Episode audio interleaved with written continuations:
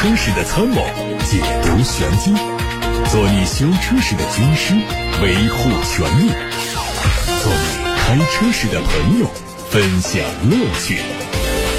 调频九二七，傍晚六点半，董涛说车，只和车友在一起。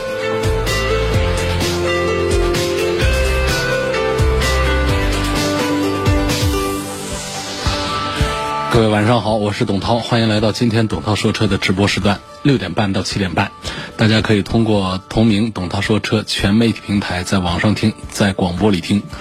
董涛说车的全媒体平台是在蜻蜓、喜马拉雅、微信公众号、微博、车家号、易车号、百家号，还有微信小程序梧桐车话上都有入驻。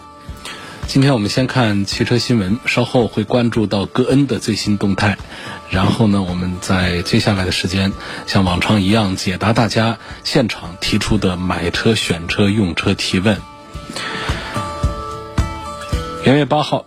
浙江吉利控股集团和梅赛德斯奔驰股份公司宣布，经相关监管部门批准，双方组建的 Smart 品牌全球合资公司智马达汽车有限公司正式成立，在全球范围内联合运营和推动 Smart 品牌转型升级。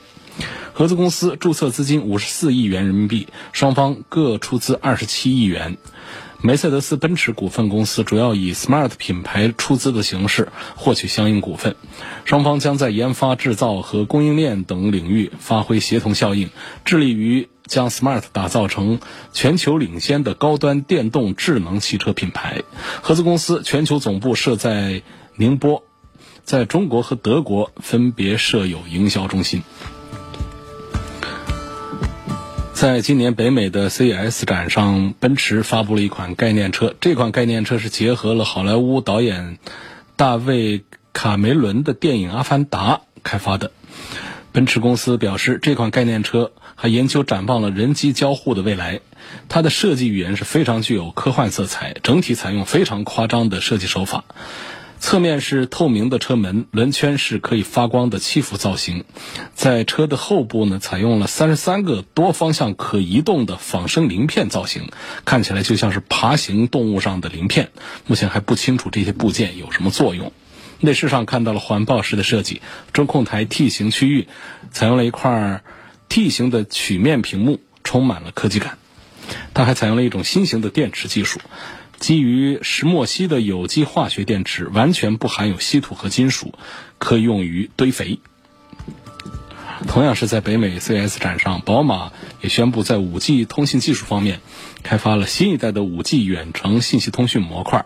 与此同时，宝马集团将针对新一代 5G 远程信息处理组件在车辆新的电路系统架构中的整合进行研发。这个组件也是第一个支持高精度定位的组件，车辆所处的地理位置将会变得更加精确可靠。这个系统对于半自动驾驶功能也非常重要。远程信息处理组件将采用模块化的结构，即使未来创新周期不断缩短，也能够在硬件和软件方面保持高度的灵活性。目前，宝马集团在中国市场和中国联通已经达成了 5G 移动通信业务的合作，为宝马产品顺利驶入 5G 时代奠定了通信基础。根据合作协议，宝马中国正在和中国联通合作开展致力于。五 G 移动通信网络的自动驾驶验证项目，包括实验用五 G 网络环境的搭建，以探索不同场景下的自动驾驶应用。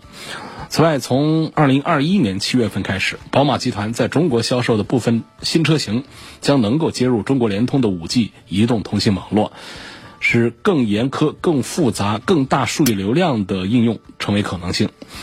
宝马和中国联通进一步深化合作，是宝马在 5G 时代背景下积极布局和投资未来的重要一步。外媒说，奔驰母公司戴姆勒和沃尔沃正在考虑在内燃机领域进行合作，以减少研发成本。而针对此事，沃尔沃似乎和戴姆勒已经进行了初步的接触谈判，但是一切都不成熟，所以还有一些保守的信息。此前，戴姆勒对外宣布，到2020年计划在全球范围内裁员至少一万人，裁员规模预计要占到全球员工总数的百分之三点三以上。目的除了加大新能源领域以及自动驾驶领域的投资率之外呢，还为了应对低迷的销售。而沃尔沃方面也在去年五月宣布将启动新的成本。削减计划直到今年上半年，其中也包括有裁员，所以我们不难看出，就沃尔沃和戴姆勒合作研发发动机的事儿，对于双方来说，其实都是有需求的。因此，即便现在目前想法还没有正式成熟落地，但是未来实现的概率是很大的。外面说，大众在元月七号宣布了，说卢卡德梅奥。已经辞掉了西班牙汽车品牌西雅特的 CEO 一职。与此同时，他的竞争对手雷诺正在加紧寻找新任 CEO。大众在元月七号发表的声明当中说，西雅特首席执行官梅奥自己提出不再担任西雅特 CEO 一职，双方已经达成一致意见。一位知情人士对外透露说，梅奥是雷诺 CEO 的竞争者之一。然而，他和大众签署的竞业禁止条款是比较严苛的，有可能成为他加盟雷诺的最大障碍。另一位消息人士说，目前双方还没有就潜在的冷却期达成一致意见。这位消息人士还表示，如果真的加盟到雷诺，那么梅奥将不得不推迟自己在雷诺上任的具体时间，毕竟他对大众集团的战略知道的太多。在本届北美电子展上，本田带来了一台全新的智能驾驶概念车。根据本田的说法，对于那些在自动驾驶普及之后仍然想体验速度和激情的人，这款概念车就是不二之选。官方表示，这台车可以实现从完全自动驾驶到半自动驾驶的无缝过渡。它配备的方向盘本质上是一部一体式的控制器，不仅可以控制方向，还可以同时通过。后拉前推的方式控制车辆的刹车与加速，类似于驾驶飞机。据说这款造型奇特的概念车，主打的是增强型驾驶。具体说，不同于大家通常理解的传统自动驾驶，从 A 点转移到 B 点的简单移动，在增强型驾驶的概念当中，途中可以选择绕道去买忽然发现的好吃的甜品，你也可以喝咖啡或者到公园休息一下，或者直接。改变自己的目的地。元月八号，东风风神召开发布会，发布了公司全新的战略规划，包括二零二零年度“三幺二”新产品规划。同时，东风风神宣布，它将在二零二零年四月份发布全新的品牌形象。二零一九年，东风风神全年销量达到了七万五千台，同比二零一八年增长了百分之八点五。借着销量增长，东风风神在今年。发布了三幺二产品规划，就是三款全新车型加一款中期改款加两款年度改款车型。三款全新车型分别是 D 五八，这是燃油动力的全新紧凑型车；还有 D 五三 EV，也就是逸炫的纯电动版；另外是 D 零一，这是风神的 EX 一，雷诺一诺的又一款姐妹车型。一款中期改款车是风神 X 三七。也就是东风风神的 AX 七，两款年度改款车分别是风神的 D 五三，也就是逸炫，还有东风风神的 E 七零。日前有国内媒体曝光了一组星途全新七座中大型 SUV 星途 VX 的无伪装谍照，近距离的展示了这一台车。内饰设计风格和已经上市的星途 LX 很像，但中控台的造型做了差异化处理。另外呢？星途的 VX 座椅是二加三加二的布局，第二排、第三排分别支持四六比例和五五比例的放倒。第三排座椅放倒之后，可以和后备箱的地板融成平面。动力是一点六 T 的发动机，搭配七速的双离合变速器。呃，前天已经做过了预告，今天绝不食言，因为昨天元月八号，按照北京时间来算是昨天晚上，这个戈恩呐。就是日产雷诺这个三菱联盟前领导者戈恩，他从日本逃回了黎巴嫩。那这个事儿呢，在北京时间昨天晚上，他召开了新闻发布会。因为我们的节目呢是七点半钟直播结束，所以没有赶上昨天的信息的披露。所以在今天晚上，元月九号的晚上，我们在节目的一开始啊，跟大家分享一下。戈恩在新闻发布会上说了什么？今天大多数的媒体报道这件事儿的时候啊，都用上了这么一个标题，说戈恩记者会控诉日本司法潜逃，别无选择，或者说别无他法。另外还有标题说这场发布会我不是要说我怎么逃的，而是解释我为什么逃。详细图文报道，大家可以登录到董涛说车微信公众号看今天的头条文章。当地时间元月八号，前日产汽车董事长卡洛斯·戈恩在黎巴嫩贝鲁特召开新闻发布会。他表示，日本法律体系违反基本人权，说指控都不是真实的，但不会透露自己离开日本的全过程。发布会上，戈恩表示自己并不清楚受控制的原因，虽然戈恩一直在申诉自己是无辜的。戈恩的叙述可以看到一些信息，就是他认为自己并没有犯错，你们为什么要控制我？逮捕我。对于各种指控，戈恩也有充分的证据和证人证明他是无辜的。在回答媒体提问的时候呢，这戈恩是始终都在贯穿一个中心点，就是我有能力和方法证明自己清白。同时，戈恩还用 PPT。列出了自己无罪的很多证据、事实、数据、姓名以及出庭的信息。发布会上，戈恩回应日本媒体采访时说：“他在日本是广受尊重的。日本的检察官在不断的挑战法律，却没有人关心。他不会面对百分之九十九点六的定罪率。日本用他听不懂的语言进行审判，这是他选择逃离日本的原因。”根据戈恩的说法，日本检察人员甚至说。你承认一切就结束了，否则我们不仅会调查你，还会调查你的家人。个人说：“我离开日本是因为我想要正义，这是恢复名誉的唯一办法。如果在日本得不到公平，那么在其他的地方总能得到。”日本检察机关还向媒体透露了错误的信息，并没有追溯到真实的情况。另外，日本检察机关还把戈恩的审判日期延迟。戈恩律师说，可能需要五年之后才会对他审判。所以，戈恩觉得，如果不想死在日本，那就必须要离开日本。那么在提到是谁组织了这场阴谋的时候啊，戈恩表示：“我当时不知道日产就是背后的主谋。”这句话足以表明，在戈恩眼里，日产就算不是所谓的主谋，也很难和这件事儿撇清关系。毕竟戈恩是因为日产内部举报而被逮捕的。而除了日产的董事会之外啊，戈恩还提到了日本政府、东京地方检察院、检察官，还有几家律师事务所。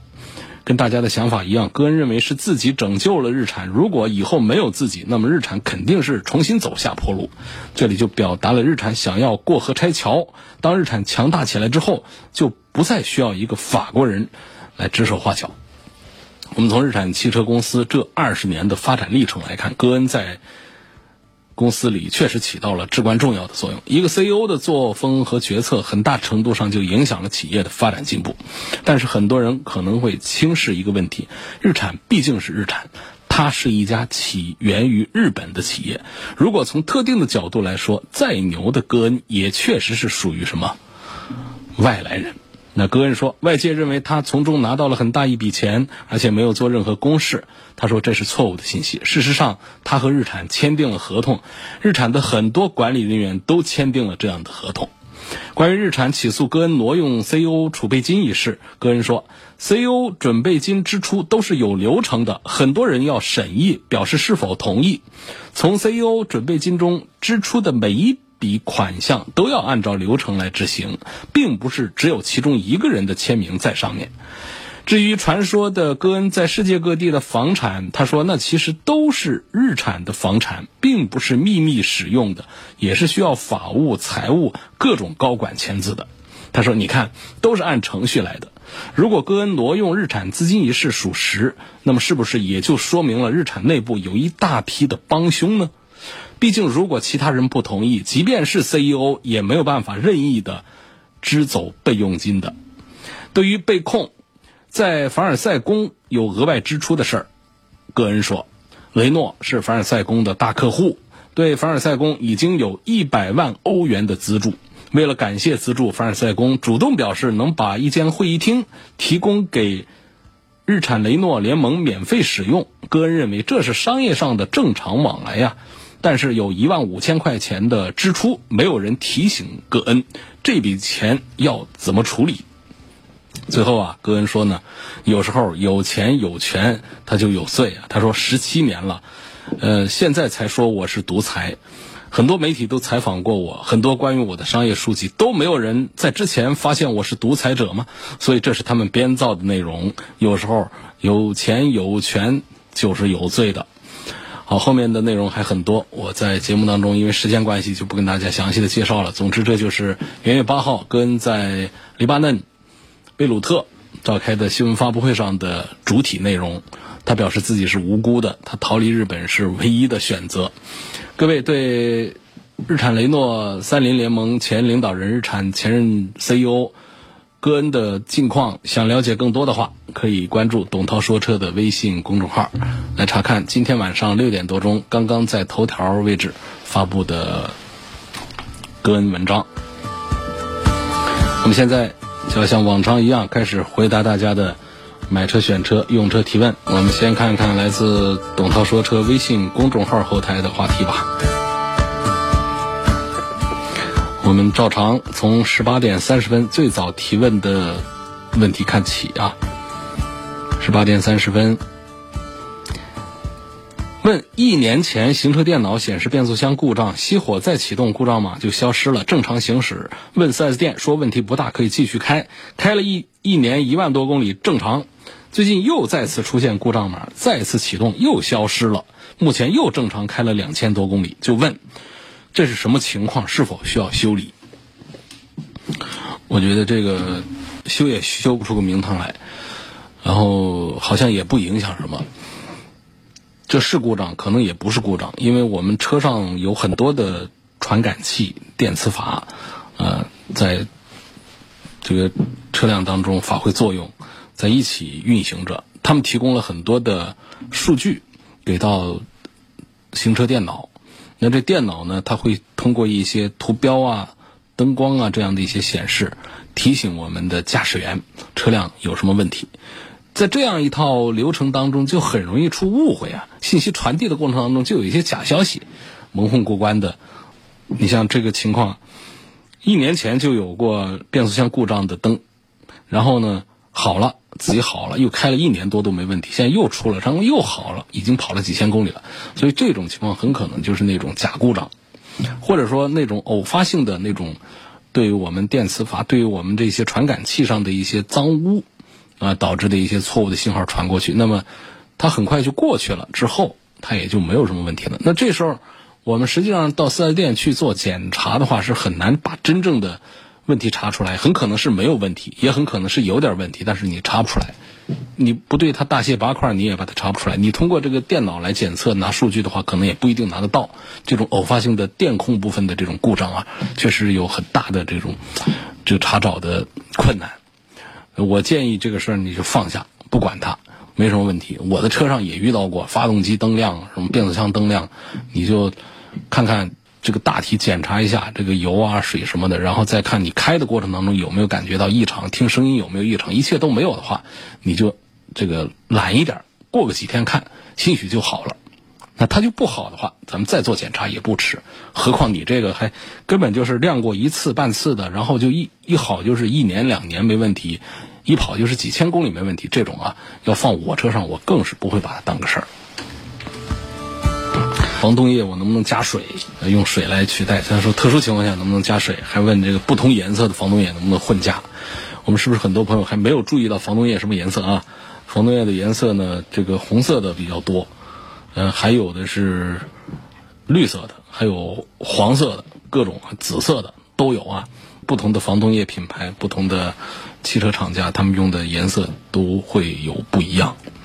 我们首先说加水的问题，那。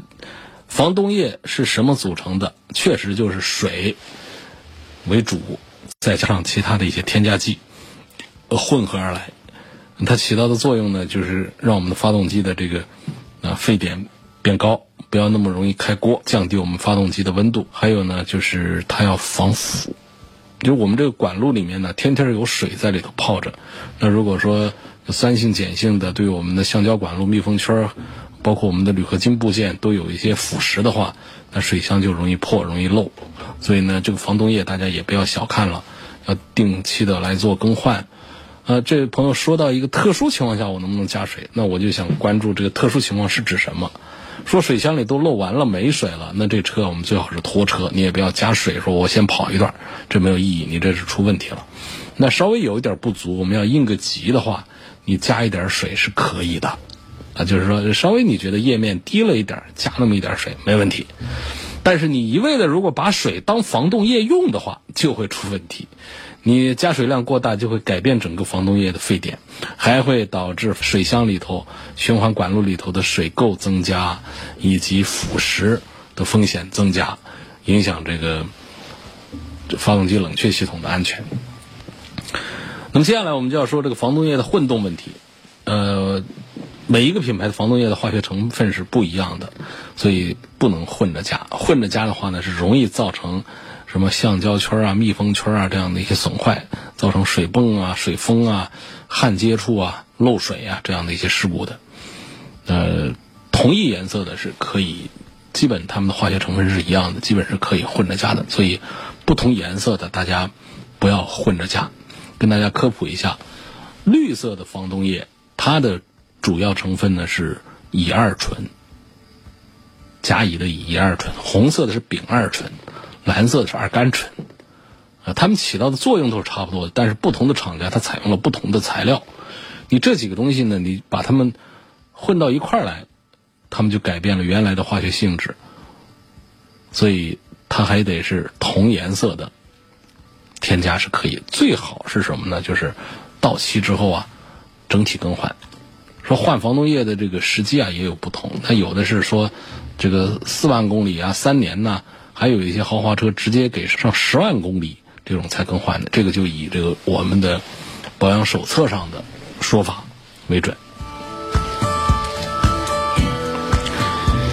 九十五号汽油确定比九十二号省油吗？个人感觉提速确实明显。我的车是涡轮增压的，说明书上是九十二号以上，售后让加九十五号，到底该怎么选？你以车上写的为主，车上写说明书上写的九十二号以上，那么九十二、九十五、九十八都可以。九十二和九十五之间，你找这个省油的关联，我觉得这个意义不大，主要还是针对我们发动机的这个压缩比来确认。它是抗爆震性能的不同，它的热值是没有什么区别的，它们的基础原油全是一样的，只是不同的添加剂勾兑出来的。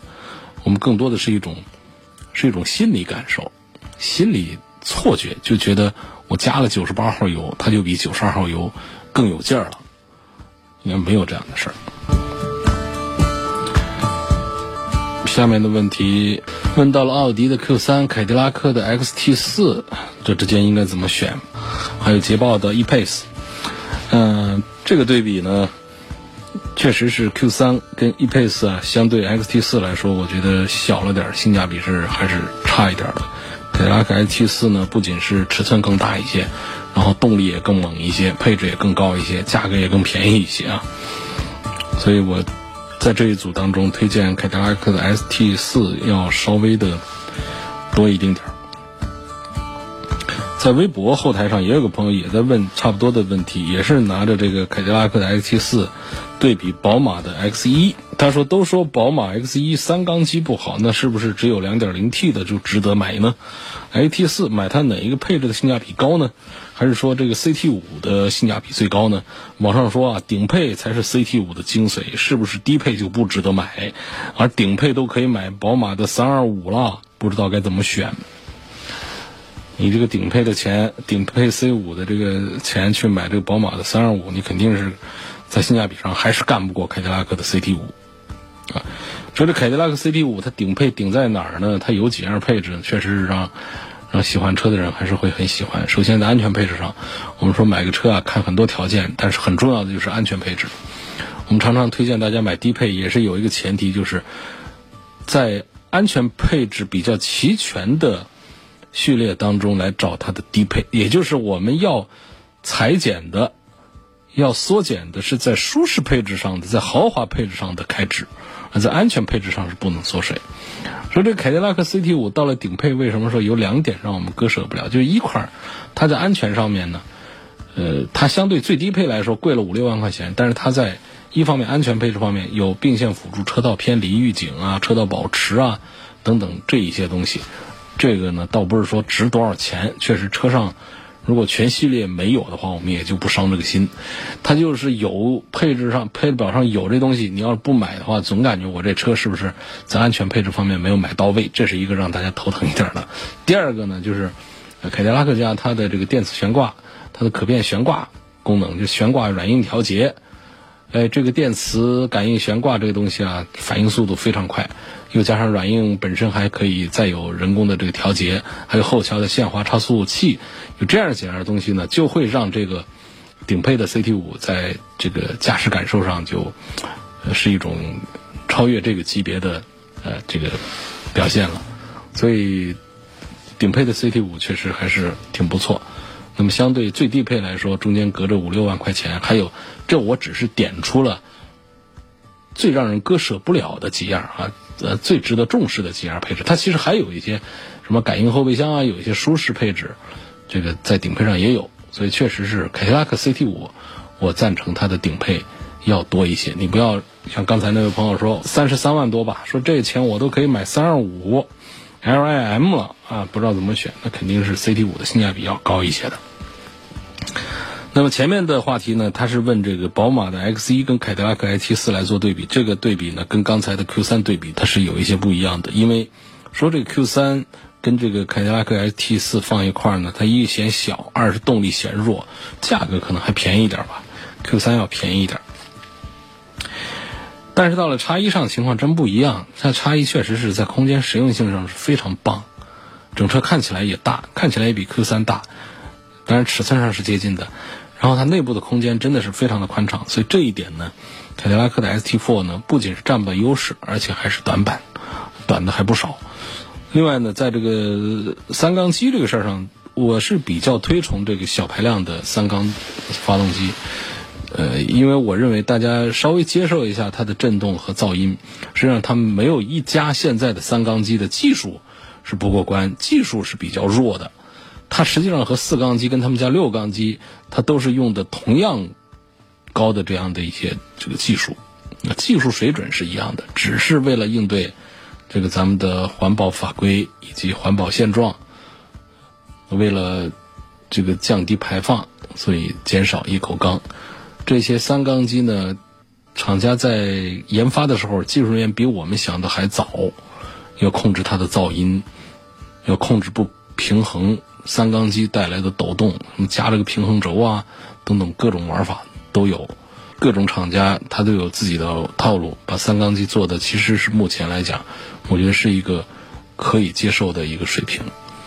但是你说这个三缸机它跟这个二点零 T 的四缸在一块儿，你要说做一番对比的话，那我不可能说我仍然说那还是三缸机跑得快。又省油，那不是，那还是四缸机更平稳、更安静，动力更足一些。所以我们的预算如果够的话。呃，买二点零 T 的当然是更加这个正确的一个选择。这是关于宝马的 X 一。那所以我说，这个到了高配的二点零 T 的宝马 X 一，它跟凯迪拉克的 XT 四在一块儿的话呢，我就赞成宝马的 X 一要多一些了。下面的问题问到了奥迪 A 四，这个话题好像我也是在昨天还是前天又回答过的。那 A 四的 Avant 和 A 四的 Allroad 的区别是什么？谁更值得买？这已经说过了。Avant 是一个 A 四的一个普通的旅行版，呃，那么 Allroad Quattro 呢，它是全路况的旅行版，代表这个 Allroad 它在通过性啊、越野性能方面是更加的突出一些，而且还有奥迪引以为傲的 Quattro 全是四驱，可不是这个 Full Motion 啊，这个。到了这个新一代的这个 QL 上，就是用的 f o Motion 了，几乎。所以外观上我们看到区别其实是不太大，但是在动力上，它用了高功率发动机，我说的是 Allroad 啊，用上了刚才说的四驱，呃，所以驾驶感受确实是不一样，提速也不一样。那么 A4 Avant 呢，是更加侧重于一般的出行需求，作为一个一般的旅行车的一个款式来买，大容量的后备箱、车顶行李架。都是我们，呃，这个实用也好，好看也好，用得着的东西，都能满足大家的一般需求。但是 Allroad Quattro 呢，就是那些充分的想接触自然的，然后呢，喜欢开车的，在各种地形的路况当中，啊，有穿梭的需求的旅行者，啊，应该选择它的。这有个朋友说，我买车的时候，那 4S 店跟我讲啊，这车子预热啊要多预热，让车子的怠速恢复到八百转以后才能正常起步，这样的说法对吗？这是一个半对半错的。预热是要一小会儿，但是不是说一定得恢复到八百转以后才可以正常起步，也不是说预热时间越长越好的。嗯，这是一个半对半错的。如果说不是我们这位车友听错了的话，如果原话确实是一个销售员或者说一个售后讲出来的话，我觉得这个话是不准确、不专业的。我不知道这位网友反映的说的是哪一个 4S 店的销售跟咱们的消费者做这样的误导啊！一定要多预热，让车子怠速一定要恢复到八百转以后才能正常起步，不是这样的。呃，在我看来，正确的做法应该是我们有个半分钟，在冬天，这还是说的冬天，有个半分钟以内的，简单的我们在车上整理一下自己的这个时间，车子就可以起步走了。但是呢，先走一会儿的时候呢，不要拉高转速啊，猛烈的驾驶它，让我们的变速箱啊、车轮子里面的轴承啊、水循环各方面都有一个适应空气的转化，全车都要活动一下，预热一下。跑个几分钟之后，咱们再正常的开它。如果说要严格的讲究的话，应该是这么来讲究。但实际上这样做确实也是挺累人的。包括我自己开车，实际上我也就是十几秒钟预个热之后，我给油就走了，就正常走了。我车开了这么多年，那么多车，我我好像没把自己的车开坏过。好，今天咱们差不多就要到这儿结束了。我们还。选择最后一个话题，找一个最后一个问题来回答一下，更有意思一点的问题，跟大家分享个，尽量的节约大家的时间。有个朋友说，我看上了凯迪拉克 XT 五的四驱这个版本，四 S 店推荐我买这个车的展车，呃，一九年八月份生产的展车，额外再优惠五千块钱，我觉得额外优惠的幅度太少，希望能够指点。我觉得这个可以，展车不要紧，刚好是把新车的味道给散尽了。你只要它不是个试驾车，不是个库存车，这也就没关系的。展车怕什么呢？啊，我我们好多那个买那个超豪华的，花几百万买个车的，不都是在车展上买展车吗？啊，一直到交钱之后，人家把展车的门封起来，说此车已售，有的门还不封呢，就放那儿呢。这这个没关系的，而且是在你。正常的活动优惠之后，额外再给你五千块钱优惠，我认为这是可以出手买的。今天就到这儿，最后再一次的提醒大家，重听往期节目的音频，提出更多的买车、选车、用车的问题，是通过董涛说车的全媒体平台来实现的。董涛说车的全媒体平台在哪个平台入驻，都是用“董涛说车”四个字去搜索。他们包括微信公众号、微博、蜻蜓、喜马拉雅、九头鸟。车架号、一车号、百家号、微信小程序梧桐车话等等。